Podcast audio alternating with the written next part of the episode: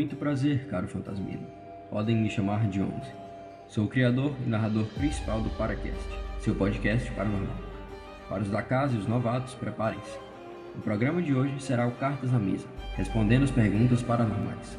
Nesse quadro, aquele que vos fala tentará responder de maneira mais lúdica e descontraída às interações recebidas nas redes sociais do programa. Aqui, suas perguntas e dúvidas serão tiradas, gerando interação maior entre o público e o show. Eventualmente, traremos convidados e participações especiais.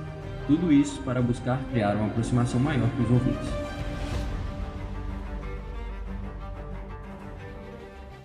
Botem seus fones, se acomodem, descansem bem e preparem-se para uma experiência totalmente única. Mais uma vez, bem-vindos ao Paracast.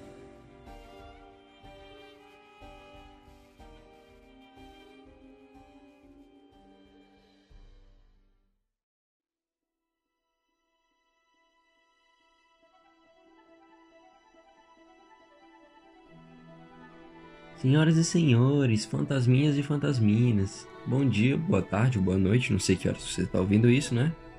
E como de costume, antes da gente começar de fato com o programa, tem esse quadro rapidinho de avisos aqui. Então, sem perder tempo, vamos lá. Em primeiro lugar, eu queria agradecer de novo muito pela recepção maravilhosa que vocês deram no episódio passado, ao quadro de causos, né, do nosso podcast. Foi bem melhor do que eu esperava, na realidade eu tava com um pouco de receio desse quadro não ser tão bom quanto o primeiro, mas a recepção foi ótima, então muito obrigado. Segundo lugar, como vocês sabem, esse vai ser o piloto do nosso episódio de perguntas. E por onde que essas perguntas foram feitas? Então, eu abri uma inbox no meu Instagram, no Instagram da página na realidade, e todas as perguntas foram enviadas por lá. Então, se você quer enviar uma pergunta, não esquece de seguir a gente logo no Instagram, no arroba Paranormal, para enviar a sua em oportunidades futuras, porque com certeza esse quadro vai voltar daqui a um tempo e caso você não tenha mandado sua pergunta, vai ter oportunidade. Agora, caso você tenha mandado e ela não tiver sido escolhida ainda para esse episódio, não se preocupa, tá? Eu tentei criar uma certa química entre as perguntas aqui para tentar deixar o episódio um pouco mais dinâmico. Mas, como eu te disse, não precisa se preocupar, porque com certeza nos próximos episódios eu vou trazer sua pergunta e vou respondê-la sim. Mais uma vez, não esqueça de acompanhar esse episódio junto com a postagem que está no Instagram, porque através dela a gente está ilustrando tanto as criaturas que apareceram nos relatos finais, quanto as indicações de livros. Então, sem mais delongas, bote seu fone, se acomode e se prepare. O programa já vai começar.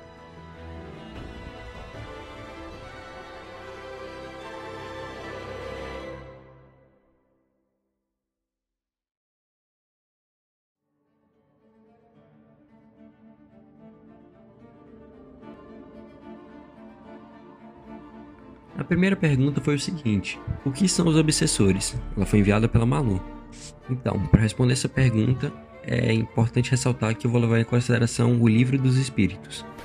E dependendo da frente de estudo que está sendo observada, pode ter variação na resposta. Mas enfim, novamente aqui, vou estar usando o livro dos espíritos.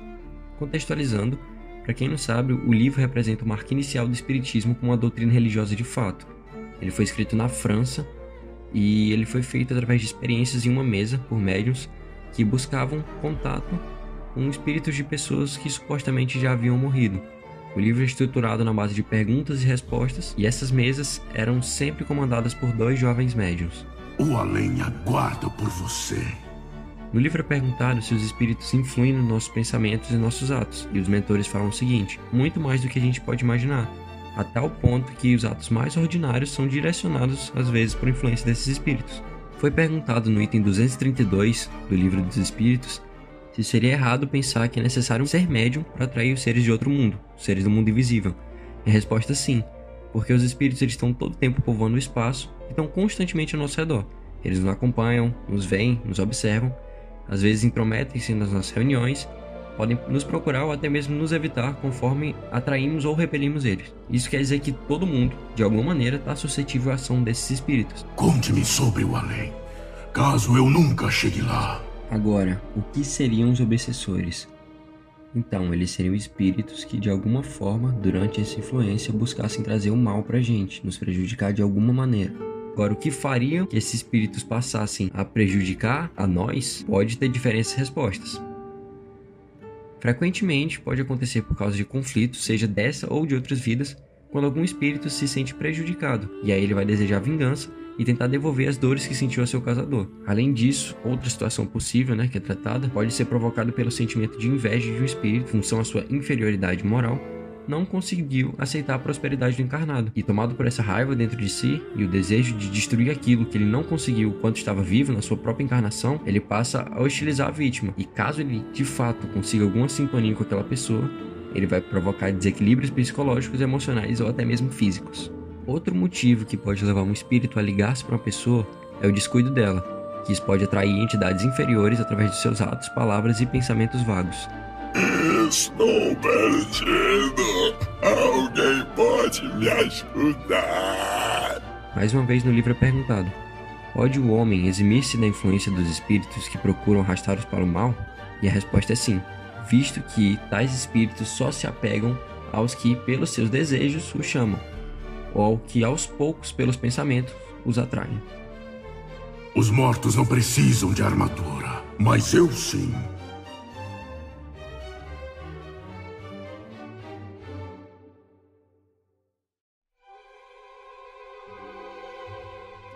A segunda pergunta foi o seguinte: o ADM tem alguma recomendação de leitura sobre o tema do podcast, ficcional e não ficcional? E ela foi enviada pelo arroba Foi Planeta. Então, para quem não sabe, eu sou maluco do lobisomem, então toda vez que eu tiver oportunidade de estar tá metendo lobisomem no meio da conversa, eu vou fazer isso.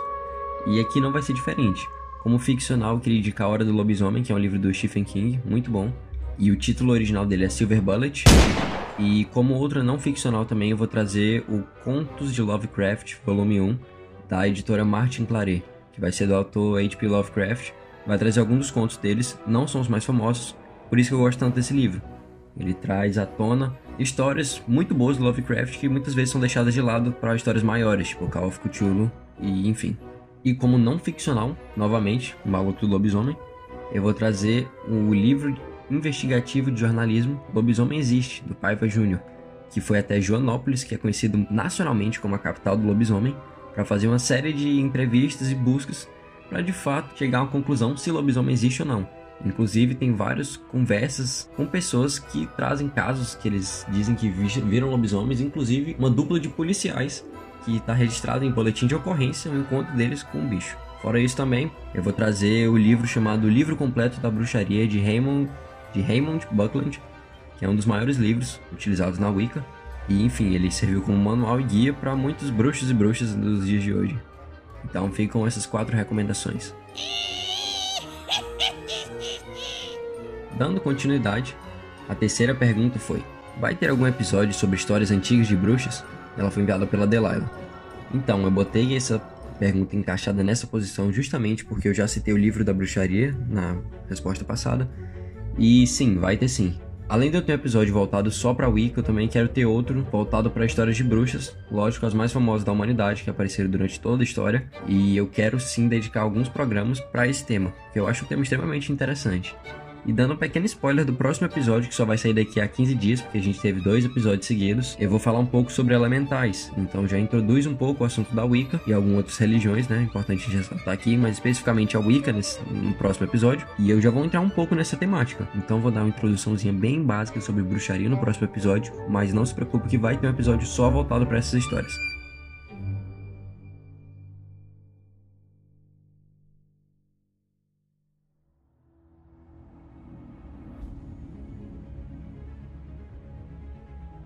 Por que a iniciativa de criar um podcast voltado ao sobrenatural? Pergunta foi enviada pelo Daniel. Para quem me conhece sabe que eu sou muito medroso, muito mesmo, tipo, de verdade. Mas ao mesmo tempo eu sou muito curioso. E é nessas horas que a curiosidade fala mais alto. Eu sempre gostei de ver as coisas por outro lado que não fossem do mundo material, porque para mim a vida já é uma coisa absurda, sabe? Foi um número tão grande de coincidências sucessivas e muito específicos que aconteceram para a gente chegar até onde a gente chegou, sabe? Desde o Big Bang até toda a história da evolução, sabe? Foi muita sorte, então é estranho pensar que não tem alguma coisa interferindo. Nunca, sabe? Nem mesmo uma vez, uma única vez, alguma coisa maior interferiu para que as coisas acontecessem do jeito que aconteceram. Alguma coisa que tivesse simplesmente além da nossa compreensão, entende? E eu não tô falando que todo mundo é obrigado a acreditar nisso, claro, quem for cético, eu nunca vou criticar com seu pensamento, mas enfim, pelo menos meu posicionamento é esse. E pela vida já ser uma quantidade de coincidência absurda, por que não falar sobre temas voltados ao sobrenatural? Então, criando esse podcast, eu busquei trazer um espaço para esse debate, essa discussão sobre o tema para quem também gosta. Então, espero que aqui vocês se sintam confortáveis para falar sobre esses assuntos. Enfim, esse foi meu propósito, meu objetivo. Acho que os seus destinos estavam escritos nas estrelas.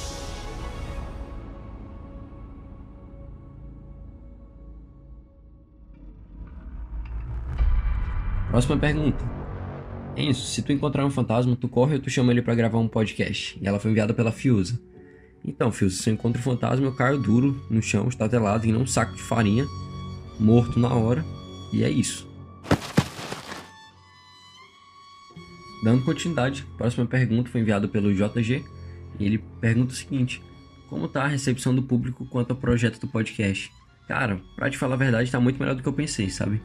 Do primeiro pro segundo episódio, não vou mentir que deu uma caidinha no número de plays, nada muito relevante, mas ainda assim eu tô muito feliz que tem muita gente ouvindo, tanto que a gente alcançou a posição do 15º podcast de ficção mais ouvido do Brasil.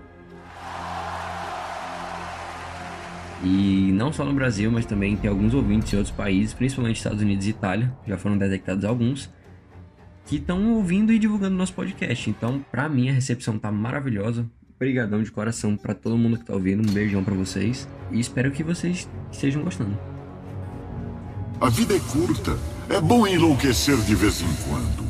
Eu entendo. O próximo, na realidade, foi um comentário enviado pelo Ricardo, o grande Ricardão aí, que mandou por ansioso por mais confissões. Quando ele fala confissões, ele está relacionado mais a relatos. Então, pode ficar tranquilo que no próximo episódio já vai ter um caso, esse também, né? Mas no próximo episódio vai ter um caso absurdo aí. Que sinceramente eu gelei até minha alma e tem até foto dessa vez para provar o que aconteceu. Então pode criar expectativas, pode esperar bem que o próximo episódio vai ser brabo. Tem medo do escuro?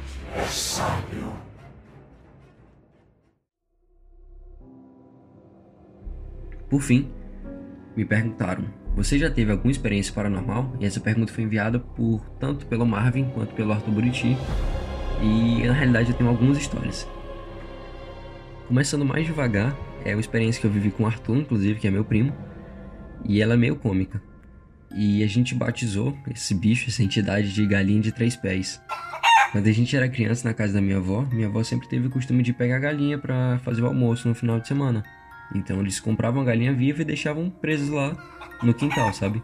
Depois de um tempo, a gente brincando e observando no jardim, nos fundos do quintal tinha uma espécie de mata, era um, um, uma moita mais alta.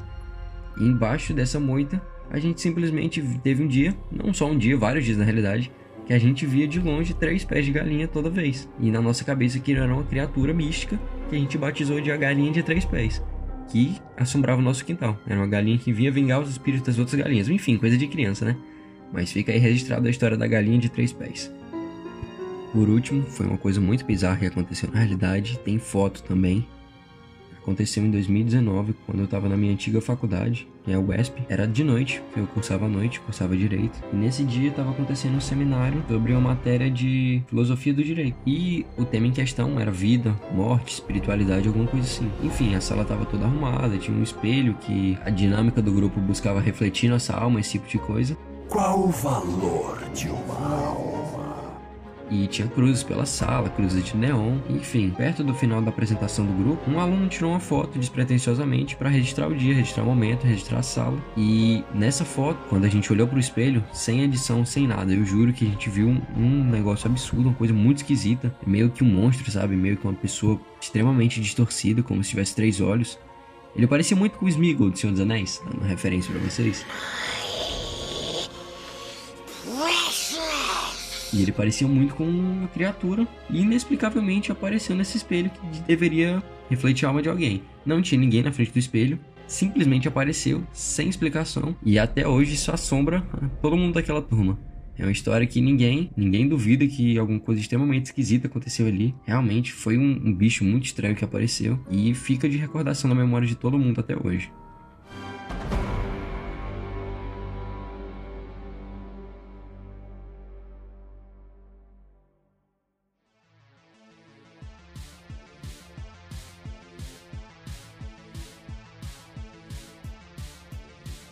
E assim chegamos ao fim desse episódio do Paracast. Gostou do programa e quer ajudar a gente a crescer? Lembra de compartilhar com seus amigos e nos seguir no Instagram. Mais uma vez, arroba Paracast Paranormal. Seu compartilhamento ajuda demais a fazer nosso podcast crescer e melhorar, sempre em busca de mais qualidade e de um serviço cada vez melhor. Antes do adeus, lembre de trancar bem as portas e olhar sempre embaixo da cama antes de dormir. Um abraço do seu anfitrião, 11. Fui!